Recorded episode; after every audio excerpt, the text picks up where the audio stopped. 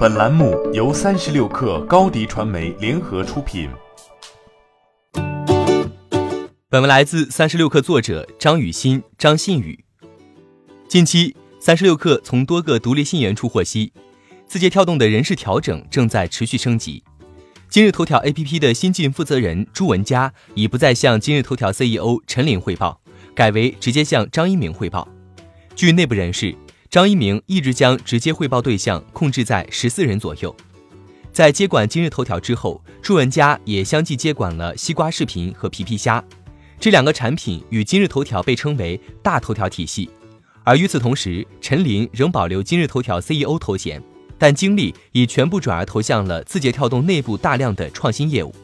对于上述说法，截至发稿，字节跳动官方尚未给出回应。此前两款 DAU 过亿的产品分别是今日头条和抖音，但在抖音依然保持强劲增长的同时，今日头条的增长却已经出现停滞。据 Quest Mobile 数据显示，自2018年8月至2019年8月，今日头条的 DAU 几乎没有增长，一直在1.2亿左右徘徊。而截至2019年8月底，今日头条的 DAU 为1.15亿。据内部人士，今日头条在今年暑假加大了投放力度。但投放效果还尚未能从数据中得到体现。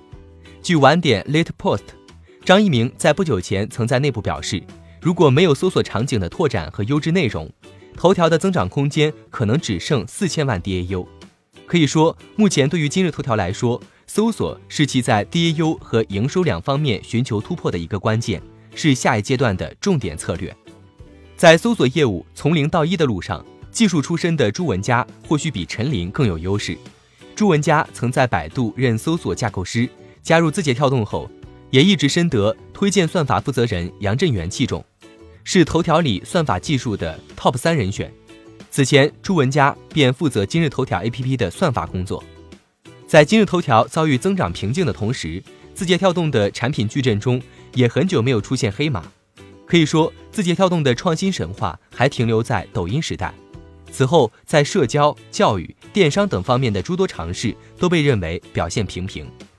一直以来，新业务都是字节跳动源源不断的接力式的增长发动机，而在眼下估值带来的增长压力和营收压力之下，这个接力赛的下一棒需要尽快找到接棒者。欢迎加入三十六氪官方社群，添加微信 baby 三十六氪 b a b y 三六 k r。获取独家商业资讯，听大咖讲风口，聊创业，和上万客友一起交流学习。高迪传媒，我们制造影响力。商务合作，请关注新浪微博高迪传媒。